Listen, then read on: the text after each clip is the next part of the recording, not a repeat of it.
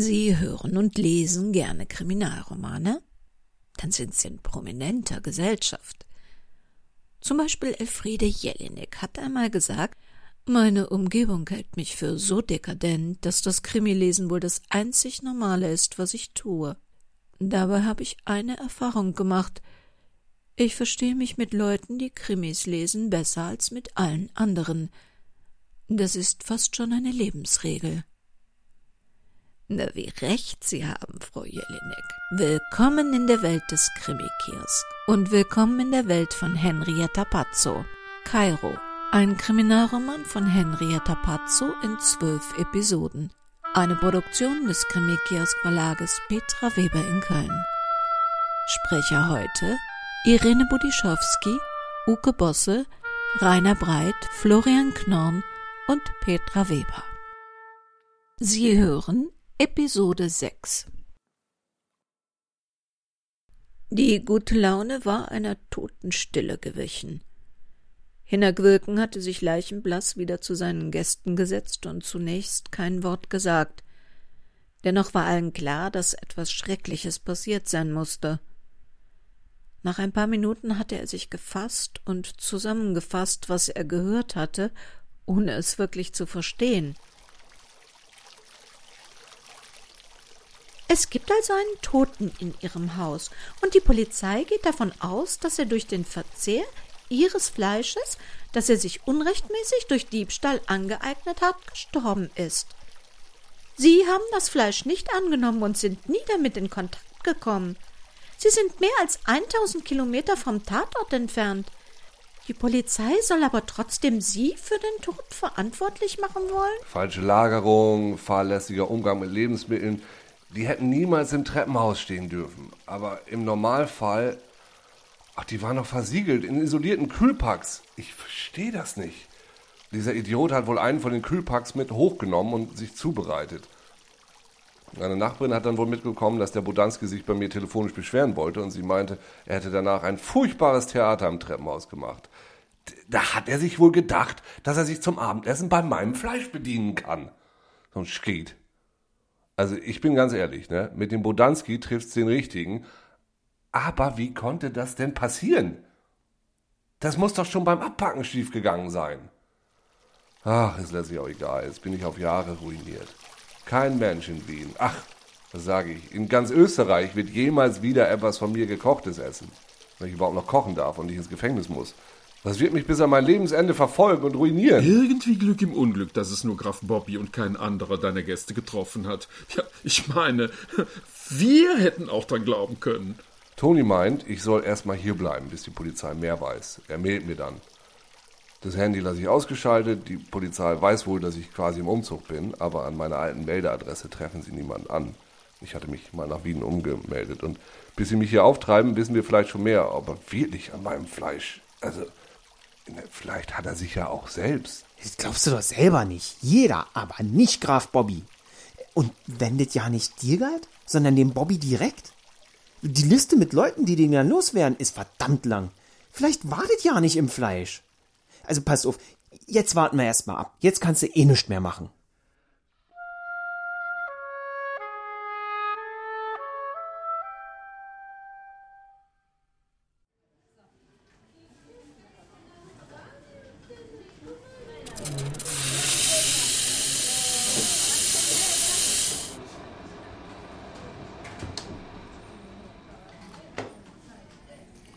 Das Café Bünding lag direkt neben dem Bünding Teemuseum. Philippa Sparrow hatte sich beides wesentlich größer vorgestellt. Diese Europäer machten immer alles so klein, so niedlich. Und dieses Leer war ein besonders winziges Fleckchen Erde. In einer halben Stunde war man die Hauptstraße schon auf und ab gelaufen, maximal eine Stunde und dann war man wahrscheinlich einmal drumherum gelaufen. Sie war schon in Shopping Malls gewesen, die ihr wesentlich größer erschienen. Wie in vielen kleinen deutschen Städten bemerkte sie auch hier vereinzelte Leerstände in den Ladenlokalen, die signalisierten, dass selbst auf der Hauptstraße große Umsätze wohl nicht zu machen waren. Leer. Treffender konnte aus Philippas Sicht der Ort gar nicht heißen. Aber sie war nicht von Wien nach Hamburg geflogen und mit dem Leihwagen über Land kutschiert, um hier Probleme deutscher Kleinstädte zu analysieren. Hinnerk musste sich irgendwo hier in der Gegend aufhalten. Toni Kudlacek hatte sich von ihr in ein Gespräch verwickeln lassen und etwas in der Art angedeutet. Nach dem Vorfall gestern war er allerdings zugeknüpfter mit Informationen gewesen und hatte sich nicht mehr Details entlocken lassen. Sie musste sich unbedingt mit ihrem Anwalt treffen und konnte erfreulicherweise so das Angenehme mit dem Nützlichen verbinden. Diese Enterbung ließ sie sich nicht gefallen. Dagegen würde sie mit allen Mitteln und einem gewieften Anwalt vorgehen. Er musste sich mit New York in Verbindung setzen und herausfinden, was genau im Testament stand. Ihr hatten Clifford and Mindmill keine weiteren Auskünfte geben wollen. Philippa rührte in ihrem Latte Macchiato, der für ein Teegeschäft erstaunlich lecker war. Durch die Glasscheiben sah sie ihren Anwalt auf das Café zukommen.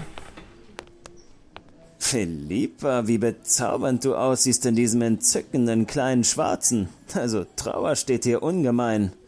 Ich wünschte, Ansgar würde nicht mit dem Abendessen auf mich warten, aber ein paar Stunden bleiben uns noch.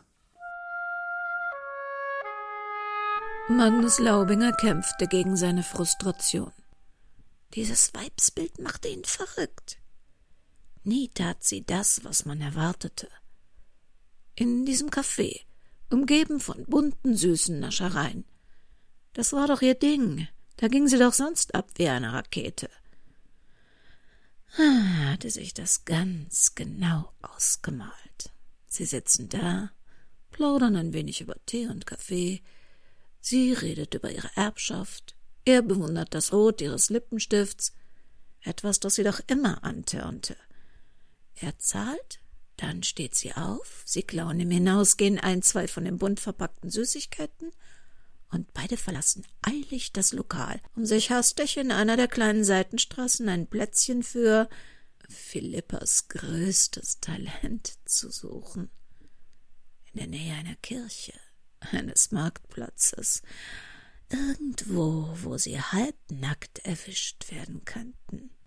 Das flashte Philippa gab ihr den letzten Kick. Danach würde sie sich, wie immer, diese klebrige Süßigkeit in den Mund schieben und mit einem diabolischen Lächeln davoneilen. Aber so war es nicht gekommen.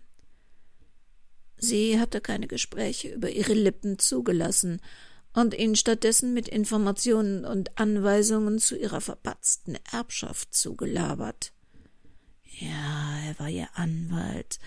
Aber das war doch eher hm, sekundär. In erster Linie war sie seine leidenschaftliche Geliebte. Und diese einseitige Verschiebung der Prioritäten, das hasste er.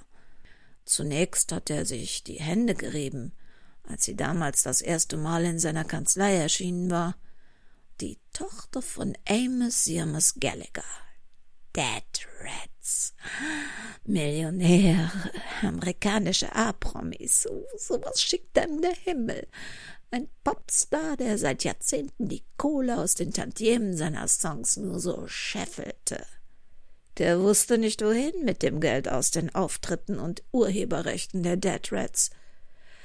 Ah, er hatte das überprüft. Nicht wenige Promis waren am Existenzminimum weil sie ihre Einnahmen schneller verjubelten, als sie sie versteuerten. Nein, nicht so Gallagher. Der hatte, ja, man sollte es nicht glauben, ganz spießig, alles vernünftig verteilt angelegt, in sinnvolle Immobilien investiert, pingelig genau Steuern abgeführt und sein Vermögen nicht nur auf der Bühne vermehrt. Der Typ war millionenschwer, und seine einzige rattenscharfe Tochter würde es irgendwann auch mal sein. Die Konstellation war so sexy. Doch die momentane Lage war dann wieder alles andere als sexy. Mit der Erbschaft gab es Probleme. Nicht gerade überraschend, immerhin hatte sie ihn deswegen seinerzeit schon aufgesucht. Sie hatte es im Voraus schon befürchtet. Die Zeit lief ihnen aber plötzlich weg. Gallagher war früher als erwartet gestorben und Fristen und Einsprüche erforderten jetzt leider Eile. Er spürte, wie die gefährliche Erotik Philippas ihn wieder erfasste. Sie hatten das Café verlassen und er hatte einen letzten Satz über ihren Lippenstift verloren. Ein Versuch war es wert. Und tatsächlich lief zunächst alles wie gewünscht. Sie zog ihn in eine kleine Seitenstraße, küsste und berührte ihn, drückte ihn in eine Toreinfahrt und schob ihn von sich weg. Sie hätte da eine rettende Idee in Sachen Erbschaft, meinte sie plötzlich. Und die hätte wiederum unmittelbar etwas mit der goldenen Krawattennadel zu tun, die er seit einem halben Jahr vermisste.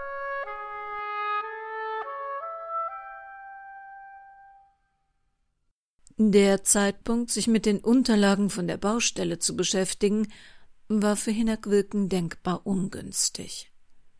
Sylvia Klammer wusste, dass er den Kopf jetzt voller Sorgen hatte, aber auch voller Fragen.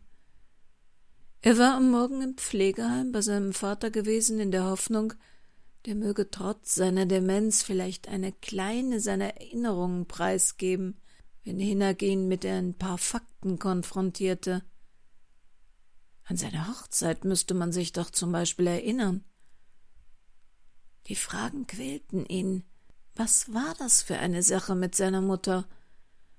Für ihn war Leopoldine Hofer immer seine Mutter gewesen. Aber war sie das vielleicht gar nicht? War diese andere Frau, mit der sein Vater verheiratet gewesen sein soll, vielleicht seine Mutter? War diese Frau tot? Ermordet? Ist die falsche Leopoldine eine Mörderin? Doch sein Vater war im Dunkel des Vergessens geblieben. Er konnte keine Antworten mehr geben, und es quälte Hinnerk, dass wohl auch sein Vater ihn sein ganzes Leben lang belogen haben musste. Sylvia Klammer konnte das sehr gut nachvollziehen.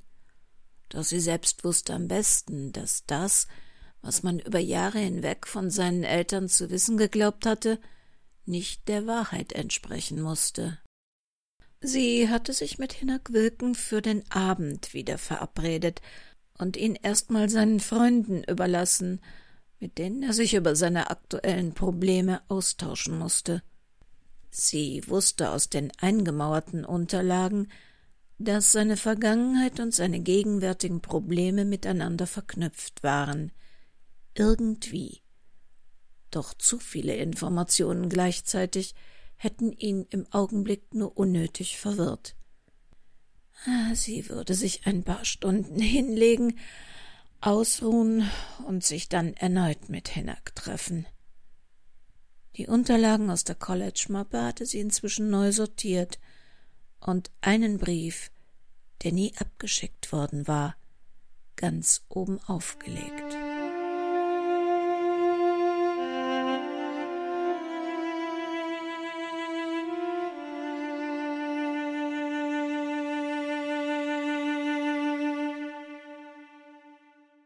Juni 1982. O Liebster, Liebster, Liebster, ich werde diesen Brief wahrscheinlich nie absenden. Du weißt schon. Letters I've written, never meaning to send. Aber ich muss es einfach schreiben, sonst platze ich vor Glück. Heute steht in der Zeitung, dass die Stones ihr schlechtestes Konzert aller Zeiten im Niedersachsenstadion gegeben haben. Hast du das bemerkt? Auch an Helden dieser Größe, so scheint es, geht der berühmte Zahn der Zeit nicht spurlos vorüber, schreiben sie. Sie schreiben von Peter Maffeis Waterloo, von 70.000 Menschen in Hannover ausgepfiffen zu werden, fast tat er mir leid. Aber ich hab das ja alles nicht mitbekommen. Ich war bei den Stones. Noch heute kneife ich mich in den Arm, ob das nur ein Traum war. Ob du, nur ein Traum warst. Wie du mir in der schrecklichen Hitze und dem Gedränge die Wasserflasche gegeben hast, weil ich fast umgekippt wäre, soweit das überhaupt in der Masse vor der Bühne möglich war. Wie du deine Arme um mich gelegt hast, damit sie mich nicht mehr so hin und her schubsen können. Du, Harald, der du bis dahin ein Fremder für mich warst, dich aber so gar nicht fremd angefühlt hast. Du hast mich nicht mehr losgelassen, auch nach dem Konzert nicht. Jetzt bin ich 27 Jahre alt und zum ersten Mal so richtig verliebt. in einen Deutschen, einen Ingenieur, nicht in einen englisch-amerikanischen Schlagzeuger oder Bassisten. Und die Nacht. Wir werden uns wiedersehen, Liebster. Versprochen. Ich treffe jetzt erst Vicky in Los Angeles. Das Ticket für den Flug am Donnerstag darf ich nicht verfallen lassen. Dafür habe ich so lange gespart. Und dann sehen wir uns schon bald wieder. Ganz bestimmt. Ich kenne dich erst 24 Stunden, aber ich weiß, du bist die Liebe meines Lebens.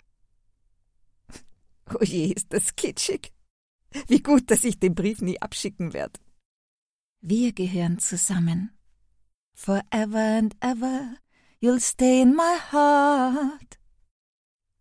K A I R O. Deine Kairo.